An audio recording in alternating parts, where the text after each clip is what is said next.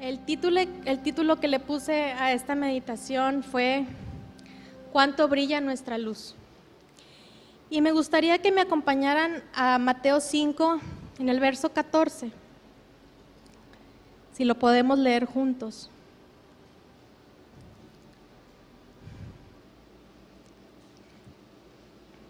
Amén. Dice así, vosotros sois la luz del mundo.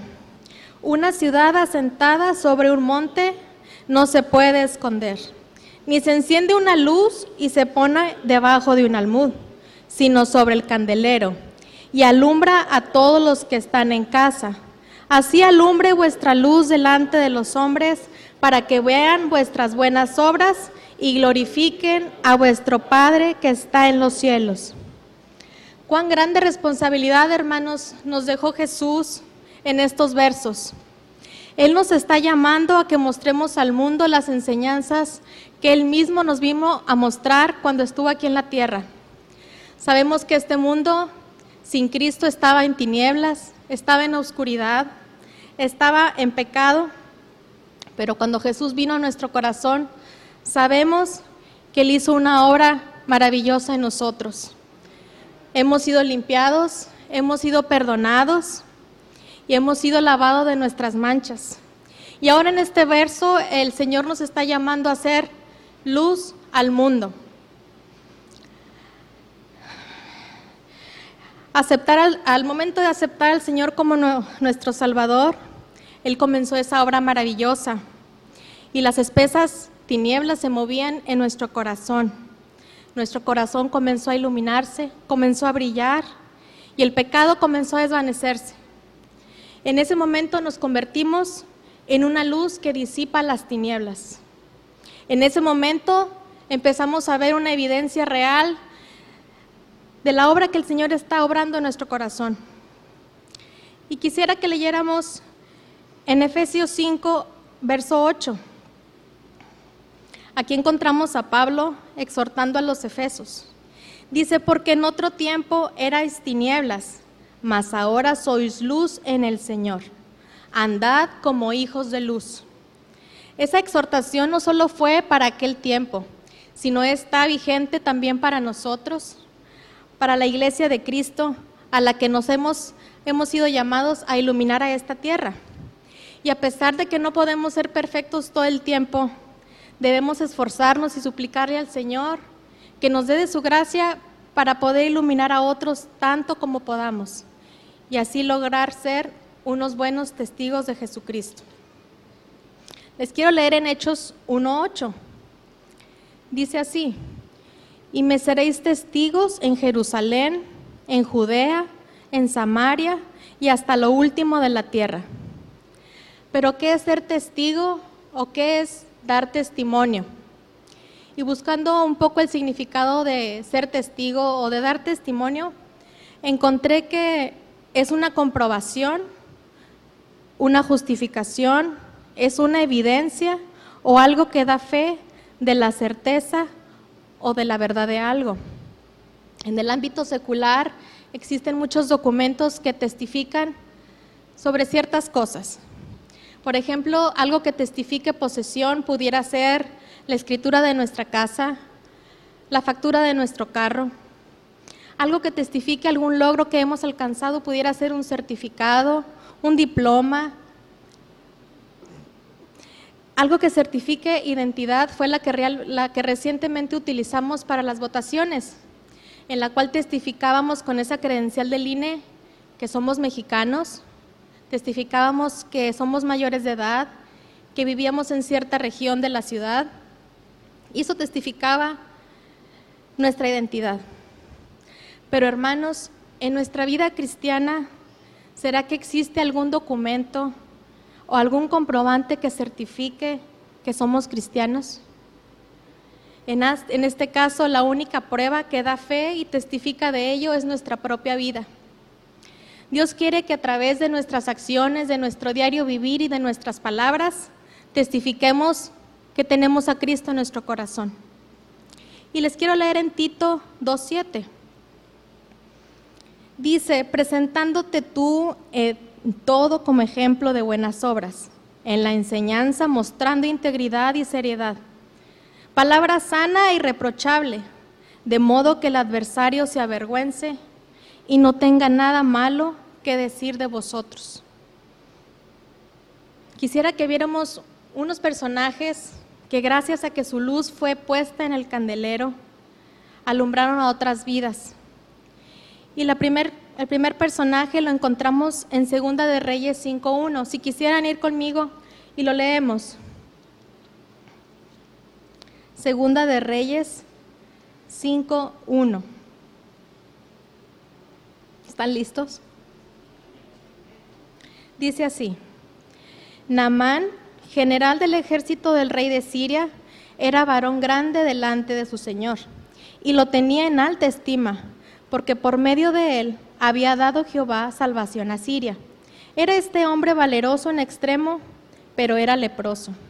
Y de Siria habían salido bandas armadas y habían llevado cautiva de la tierra de Israel a una muchacha, la cual servía a la mujer de Naamán. Esta le dijo a su señora, si rogase mi señor al profeta que está en Samaria, él lo sanaría de su lepra. Entrando Naamán a su señor, le relató diciendo, así y así ha dicho una muchacha que es de la tierra de Israel. Pero veamos un poco la escena que probablemente se estaba viviendo. Esta muchacha venía como cautiva de la tierra de Israel. Había sido despojada de su tierra, de su casa, de su familia Podríamos imaginar que ella oía y veía los problemas de salud de su amo. Podíamos pensar que quizás ella estaba viendo la desesperación que ellos estaban sintiendo al no encontrar, al saber que no había cura para ese problema. Esta joven pudo actuar, pudo haber actuado de una manera indiferente. Recordemos que el general del ejército era Namán, así es que ella pudo haber pensado, bueno, pues si se enferma, pues qué mejor porque ya no va a oprimir a mi pueblo. Y si le pasa algo, pues bueno, ellos son poderosos, tienen los medios y bueno, ya sabrán qué hacer. Sin embargo, hermanos, ella conocía al Dios vivo y su corazón no dudó en mostrar compasión y compartirles acerca del profeta. Ella sabía que había un profeta ungido con el poder de Dios en su tierra y sabía que ese profeta podía devolverle la salud de parte del Señor. Como escuchamos el domingo, esta joven no, nunca había padecido lepra, pero su fe en Dios era tan grande que no dudó en compartir porque sabía que había una seguridad. Ella estaba segura de lo que estaba compartiendo. Por otra parte, ¿Qué fue lo que hizo que estos amos hayan querido escuchar a una esclava? Lo más lógico es que ellos hayan querido escuchar las recomendaciones de sus amistades, de la gente al nivel que ellos estaban. Quizás lo lógico es que hayan ido con los médicos de su época, que hayan también recurrido a sus dioses, pero por lo que podemos ver, nada había dado resultado. Pero el, buen testimonio que ella mostraba le dio confianza a sus amos y quisieron escuchar la recomendación que ella les dio. Podríamos pensar que sin duda ella era una joven obediente, era confiable, seguramente era discreta, si escuchaba y veía algo en esa casa lo guardaba para ella misma, mostraba lealtad, no mostró rencor debido a lo que le había sucedido. Y seguramente ya había perdonado la injusticia que se había hecho con ella. Seguramente también tenía una relación cercana con su señora, por lo cual mostró amor y quiso compartirles. Todas estas cualidades, hermanos, hicieron que Namán haya querido escucharla. Era una esclava, era una extraña de otra tierra, pero su buen actuar hizo que siguieran sus recomendaciones. Y nosotros también, hermanos, nosotros también podemos tener esas mismas cualidades que ella mostró y así persuadir a otros al conocimiento de Jesús. El actuar de esta muchacha fue un testimonio fiel, lo que llevó a que su amo recibiera, recibiera la sanidad de parte del Señor. Era sin duda una luz que brillaba en esa casa y los que estaban cerca de ella pudieron testificarlo. Gracias a ese buen testimonio que ella mostró, podemos leer en el verso 15 y en el 17 cuáles fueron las respuestas de Namán. En el 15 dice que Namán dijo, ahora conozco que no hay Dios en toda la tierra sino en Israel. Y en el 17 dice que Naamán nunca más sacrificó holocaustos ni ofrendas a otros dioses sino a Jehová. El nombre del Señor fue glorificado, ¿verdad, hermanos? Otro personaje que me gustaría ver es Daniel. Y podemos leer en Daniel que Jerusalén había sido sitiada y Nabucodonosor, el rey de Babilonia, ordenó que trajesen jóvenes de los hijos de Israel. En el verso 4 leemos que Nabucodonosor buscaba muchachos, dice que no, en quienes no hubiese tacha alguna, de buen parecer, enseñados en toda sabiduría, sabios en ciencia y de buen entendimiento, e idóneos para estar en el palacio del rey. Y sabemos que el rey señaló la comida y la porción para cada día para ellos. Dice que, dice que era provisión de la propia comida del rey y del vino que él mismo bebía. Pero ¿qué fue lo que hizo Daniel, hermanos? Dice que Daniel propuso en su corazón no contaminarse con la comida del rey ni con el vino que él bebía. Dice que pidió por tanto al jefe de los eunucos, no, por favor, no me den de eso, yo no lo puedo comer. Daniel era un joven que amaba y temía al Señor y no temió el levantar su voz y solicitar que no se le obligase. Gracias a esa determinación que tuvo en su corazón, halló la gracia y la buena voluntad de los hombres y le fue concedida esa petición. Dice el verso 9, y puso Dios a Daniel en gracia y en buena voluntad con el jefe de los eunucos. Para nosotros, hermanos, que vivimos en una Babilonia similar a donde vivía Daniel, donde se nos presenta todo tipo de placeres. No hay medida, no hay restricción, todo es permisible, todo debe ser exceso. Una tierra donde lo más perverso se considera normal, incluso se considera sano. El gozo que ofrece es temporal, es engañoso y solo nos trae condenación y más pecado. Esa misma determinación que mostró Daniel es para nosotros un ejemplo de que también podemos negarnos a hacer cosas que se nos exijan o que se nos marquen como obligatorias. También podemos levantar nuestra voz y decir, ¿sabes qué? Yo no participo de eso, yo no hago así, yo no voy allá.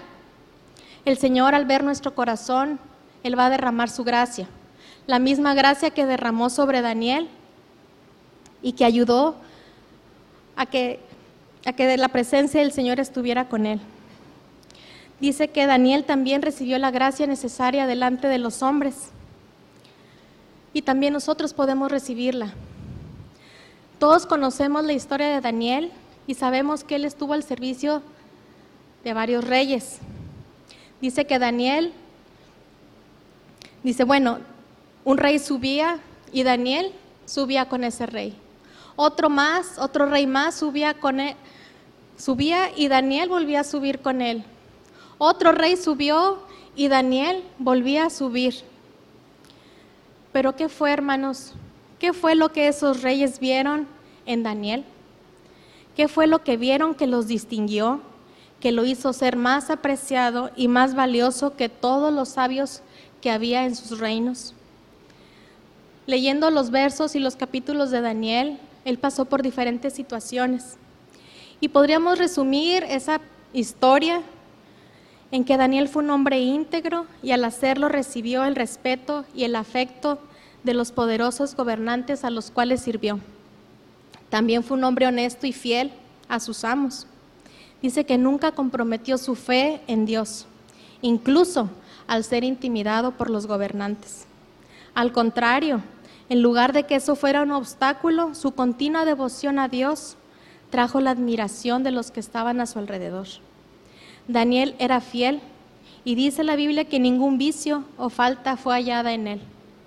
Cada vez que interpretaba sueños, Daniel daba la gloria al Señor primeramente por esa habilidad y por esa sabiduría que el Señor le había dado. Esas mismas características, hermanos, son importantes y son necesarias para nosotros en este tiempo. Podemos hallar gracia delante de los hombres al mostrar nuestra fe en Dios. No debemos temer, no debemos de sentirnos intimidados.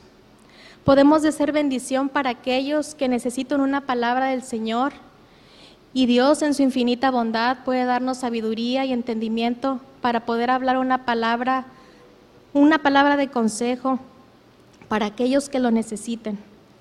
Podemos estar delante de nuestros líderes seculares y ellos pueden estar tranquilamente seguros de nosotros, pues sabrán que nuestro actuar es recto. Podemos ser luz a otros en medio de las tinieblas. El Señor puede darnos la gracia, hermanos, para tener una continua devoción y una fe como la que tenía Daniel. Como ustedes saben, hace unos años estuvimos viviendo en Estados Unidos y estando allá conocimos a un grupo de hermanos, un grupo de hermanos con los cuales convivimos mucho. Y ya para venirnos estuve platicando con una de las hermanas y yo le dije, hermana, ¿sabe qué? Tengo algo que confesarle. Ella no sabía de qué se trataba. Y le dije, ¿se recuerda el día en que nos conocimos? Ese día habíamos asistido a un, evento en una iglesia cristiana cerca de nuestra casa. No podría decir que era una multitud, pero sí, sí era un evento pues concurrido. Y le dije a la hermana, hermana, ¿sabe qué? Esa noche yo la andaba cazando. Yo estaba buscando la oportunidad para topármela y poder hablar con usted. Y estábamos ahí y quizás la mayoría de la gente que estaba ahí era parte de la iglesia y quizás unos cuantos invitados como nosotros. Pero yo me percaté a lo lejos de esta persona, para mí extraña hasta ese momento, pero que hacía que mi atención no dejara de seguirla. Podía ver que su rostro era un rostro de amor podía ver que esa persona estaba llena de gozo. Podía notar la sencillez de su corazón. Podía notar que en medio de todo ese grupo de gentes, ella era diferente. Y a pesar de que no le saliera luz de su cara, podía ver que su rostro se iluminaba. Y es que el Espíritu nos da testimonio de que Cristo vive en nosotros, hermanos. Y esa noche finalmente me pude acercar a ella y en cuanto me acerqué, ella inmediatamente me sonrió muy, muy grande y me dijo, hola, me llamo Elizabeth, ¿cómo se llama usted? Y ahí comenzó nuestra amistad. Y gracias a esa amistad que tuvimos, conocimos a este grupo de hermanos que les comento. Nos empezamos a reunir cierto día de la semana para orar, para buscar al Señor. Nosotros les enseñamos coros que hemos aprendido aquí con ustedes. Cierto día poníamos un curso del instituto para compartirlo con ellos. Fueron tiempos de mucha bendición para nosotros. Y llegado el tiempo en que nosotros teníamos que regresarnos, pues ya nos veníamos para acá, los hermanos muy cariñosamente nos decían, muchas gracias por su amistad y muchas gracias por haber pasado con nosotros este tiempo. Decían que éramos de gran bendición para ellos. Sin embargo, el Señor nos mostró que la bendición había sido mayor para nosotros que para ellos. Nosotros asistíamos a la iglesia de Bron que está en Virginia. Era la iglesia que nos quedaba más cerca. Y debido a la distancia, solo podíamos asistir una vez al mes o cada cinco, a veces seis semanas. Pudimos valorar el asistir a un servicio dominical. Deseábamos que se llegara ese otro domingo en que pudiéramos ir a la iglesia y pudiéramos ser llenados de nuevo con la presencia del Señor. Y regresábamos contentos, regresábamos contentos, gozosos y recargados de fuerzas. Y les digo que la bendición había sido mayor para nosotros que para ellos, pues el Señor estaba viendo nuestra necesidad. Dios sabía que asistir una vez al mes y el resto de las semanas buscarlo por nuestra cuenta no iba a ser suficiente. Muchas veces nuestro aceite se estaba terminando, otras veces nos quedaba solo una rayita, otras veces ya se nos había terminado. Pero Dios quiso poner en nuestro camino a estos hermanos para que nosotros pudiéramos continuar en su búsqueda las semanas que no podíamos asistir a la iglesia. Pudimos constatar que esa luz proveniente de estos hermanos eran, eran de tiempos pasados en oración. Era de hablar del Señor al levantarse, al acostarse y al andar por el camino. Pudimos ver esa luz debido al gran amor que tenían por aquellos que no habían recibido al Señor fueron de gran bendición para nosotros, lo que nos permitió que continuáramos en la búsqueda del Señor. Y hasta el día de hoy le agradecemos que Él los haya puesto en nuestro camino, porque nos ayudaron a que nuestras lámparas se mantuvieran encendidas. Asimismo, Dios quiere que seamos canales de bendición para otros. Así como estos hermanos lo fueron para nosotros, el Señor necesita que nosotros también podamos iluminar a aquellos en necesidad. Y les quiero contar una historia que, me pasó hace un tiempo y es para la gloria del Señor primeramente. En la casa anterior a donde vivo hoy tenía una vecina. Ella vivía justo enfrente de mi casa. Y era una persona muy amable, muy alegre. Y como ella cuidaba a una nietecita, pues coincidíamos para ir al parque. Coincidíamos a veces en el porche para jugar con los niños ella sabía que éramos cristianos y sabía que nuestros niños estudiaban en la casa. Y yo le había platicado las razones por lo cual hacíamos eso. Y a pesar de ser respetuosa y amable, cuando se presentaba una oportunidad, pues ella me hacía comentarios que, que no me gustaban. Algunas veces incluso hasta un poquito de burla.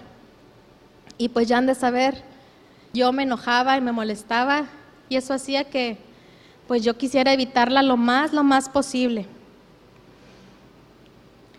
Por ese motivo, pues yo trataba de evitar en ir al parque junto con ella. Así que los días que salíamos al parque yo les decía a los niños, ya nos vamos al parque, vamos a salir, voy a abrir la puerta, pero vamos a salir calladitos.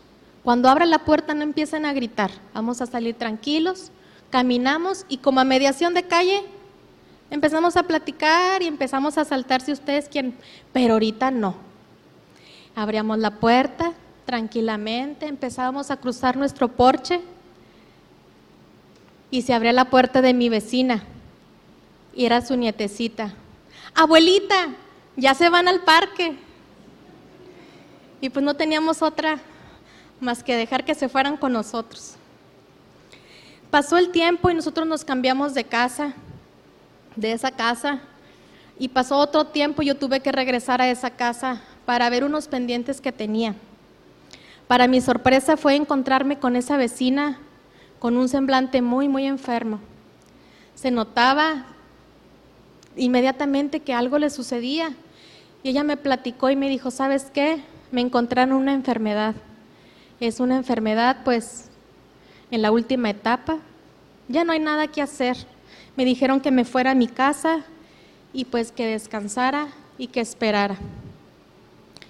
Pues yo me fui a mi casa y sentí una carga por ella. A las cuantas semanas me avisa otra persona de ahí y me dice, ¿sabes qué?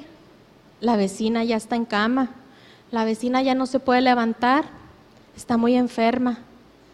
Y yo traía la carga, pero al escuchar eso todavía sentí más carga. Yo nunca había compartido el Señor y mucho menos a una persona con tanta necesidad, donde su tiempo estaba ya contado.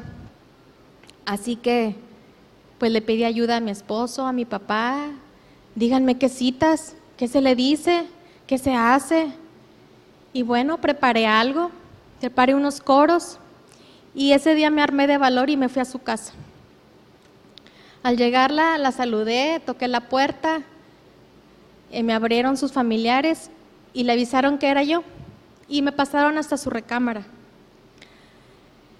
Y le dije, mira, me da mucho gusto, quería venir, venir a saludarte, pero le dije, quisiera compartirte algo de la palabra del Señor. Yo sabía que su manera de pensar acerca del Señor estaba totalmente desviada. Y ella me dijo, sí, está bien, sí, sí está bien, puedes compartirme. Y me dijo, ¿sabes qué? Ya hemos buscado en muchas partes. Incluso hasta he mandado prendas personales a otros lugares donde mis familiares las van a llevar para ver si hay algún cambio. No sé con quiénes irían, pero ellos buscaban soluciones. Le dije, ¿sabes qué? Tú no has tocado a la puerta. Esta solución es la única solución, no hay otra. Y empecé a compartirle y ella me dijo, ¿sabes qué? Dijo, ¿te acuerdas del vecino de enseguida? Le dije, sí, sí me recuerdo. Dijo, pues fíjate que vino un día de estos y me dijo que quería orar por mí. Yo le dije a mi hija, no lo dejes pasar. Dijo, tantos problemas que tuvimos cuando estuvo remodelando su casa, vivimos tan enojados y ni siquiera nos hablamos hasta el día de hoy y ahora dice que quiere venir a orar por mí. Dijo, no, no le abras. Yo me sorprendí bastante, pero con el nerviosismo que traía, pues yo nada más comencé a hablarle y a platicarle lo que había preparado. Canté el coro, creo que era un par de coros. Le dije, vamos a cantar este coro para pedirle al Señor que descienda y esté en medio de nosotras. Y la verdad, pues yo no tengo experiencia en compartir, así es que fueron palabras bastante, bastante simples. Y al terminar de compartirle, yo le preguntaba a ella, ¿qué te gustaría? ¿Te gustaría que Dios te sanara? Y ella me decía, pues sí, claro que sí, yo quisiera que me sanara. Y le dije, ¿y si el Señor no te sanara? Porque sabemos que sus planes son perfectos y que Él tiene lo mejor que es para nosotros y Él sabe lo que es mejor para ti, para tu familia. ¿Qué planes tienes? ¿A dónde te quieres ir? Y ella muy conmovida me dijo, ¿sabes qué? Yo me quiero ir ahí a donde tú me estás platicando. Yo me quiero ir ahí, no sé a dónde más ir. Y yo le dije, bueno, pues vamos a pedirle al Señor que perdone tus pecados. Vamos a pedirle que te reciba, vamos a decirle que te sane si es su voluntad. Y si no es así, llegado el tiempo, que Él te reciba para que tú vayas con Él. Le dije, ¿quieres orar? ¿Quieres que oremos? Y me agarró el brazo y me dijo, sí, ayuda. Me dijo, yo no sé, yo no sé qué decir. Dije, yo te voy a ayudar. Y me dice, pero ¿sabes qué? Ve abajo. Allá en la sala está mi cuñado. Él es pastor. Allá en la Ciudad de México. Ve y dile que venga para que te ayude a orar. Pues bajé. Le dije, hermano, el hermano de México ya subió conmigo y empezamos a orar, el, el, guion, la oración. Y terminando la oración, él me acompañó a la puerta para despedirme y me dijo, hermana, muchas gracias por haber venido para orar por mi cuñada. Dijo, te agradezco mucho que hayas tenido el valor de venir. Dijo, ¿sabe qué? Mi cuñada nunca había accedido a que yo orara por ella. Nunca había querido que yo orara. Y Dios sabe que para mí fue un fuerte golpe escuchar esas palabras.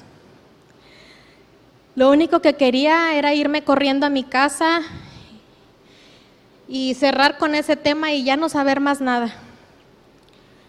Y cuando iba en el camino pude entender.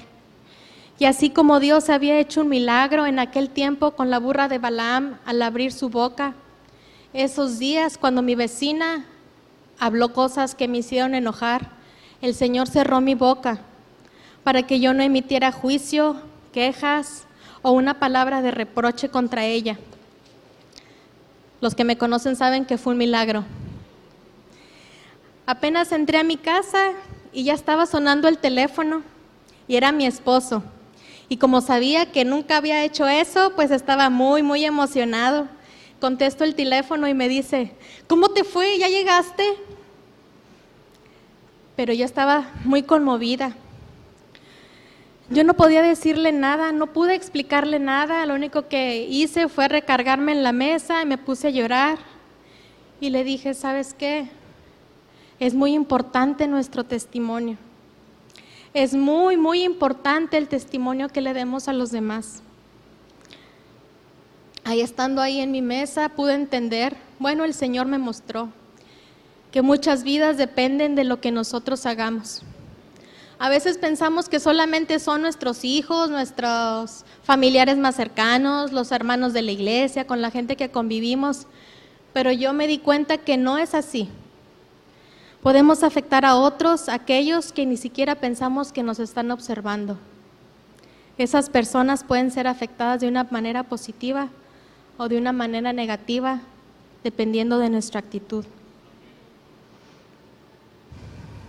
Y pude entender que era urgente, hermanos, que haya un clamor por aquellos que todavía no llegan a conocer al Señor, aquellos que están en necesidad de salud y que necesitan un testimonio y unas palabras de parte de Dios.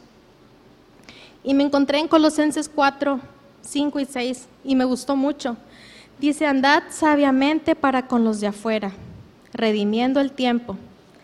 Sea vuestra palabra siempre con gracia, sazonada con sal, para que sepáis cómo debes responder a cada uno. A finales del año pasado estuvimos muy enfermos, mi esposo y yo, y a pesar de estar en angustia y en dolor, estábamos esperando en Él. Sabíamos que eran sus lazos de amor los que nos tenían en esa situación y estábamos confiados. Sabíamos que el Señor estaba haciendo una obra en nosotros y nosotros, a pesar de estar enfermos, angustiados, pero descansados, tranquilos, esperando que el Señor obrara o quisiera algo. No entendíamos qué cosa quería hacer, pero sabíamos que el Señor estaba trabajando. Y estando en esa situación grave, pensábamos, ¿Cómo le hace toda esta gente que está enferma? Que está en una situación similar a la que nosotros estamos o que está en una situación peor de la que estamos nosotros. ¿En quién están confiando? ¿De quién se están sosteniendo? ¿De los médicos? ¿De los remedios? ¿De las medicinas? ¿Del gobierno? ¿Del distanciamiento? Toda la gente estaba y hasta el día de hoy sigue estando llenos de incertidumbre. Están llenos de ansiedad, están llenos de miedo, creyendo que esas adversidades les han caído por mala suerte o que son algún tipo de juicio. Y nosotros, hermanos, somos muy, muy privilegiados de que el Señor haya puesto sus ojos en nosotros, de que el Señor haya querido limpiarnos, de que haya querido perdonarnos, de que haya querido hacer una obra en nosotros, pero no podemos guardar esa luz para nosotros mismos. No podemos esconder esas bendiciones y decir, bueno, yo estoy confiado y, voy a seguir confiado solo yo. No puede ser así, hermanos. Debemos alumbrar a otros para que lleguen al conocimiento de Jesucristo. El Señor necesita que ya andemos irreprensibles y sencillos, como dice Filipenses 2, que debemos de ser siervos sin mancha en medio de una generación maligna y perversa, en la cual quiere el Señor que resplandezcamos como luminares en el mundo. La gente necesita ver que Dios es real, necesita saber que Dios sí existe. Deben poder palpar que el Señor es bueno. Deben ver que el gozo que trae el conocerlo deben experimentar la paz que solo Cristo da. Deben saber que sus cargas ya no las deben de llevar solos. Pero hermanos, deben verlo a través de nosotros. Deben ver la luz a través de nosotros para que ellos también puedan gozar de esas mismas bendiciones que nosotros estamos gozando. Debemos pedirle al Señor de su gracia para que Él nos ayude a poner nuestra luz sobre el candelero. No esconder esa luz, sino mostrarla a otros. Y quisiera leerles por último otra vez de nuevo Mateo 5:14, para no olvidarlo. Dice, tú eres la luz del mundo. Una ciudad asentada sobre un monte no se puede esconder. Ni enciendes una luz y la pones y la pones debajo de un almud, sino sobre el candelero y alumbra a todos los que están en casa. Así alumbre tu luz delante de los hombres, para que vean tus buenas obras y glorifiquen a vuestro Padre que está en los cielos. Pidámosle al Señor la gracia para que podamos mostrar a otros la luz que Él nos ha dado. Dios les bendiga.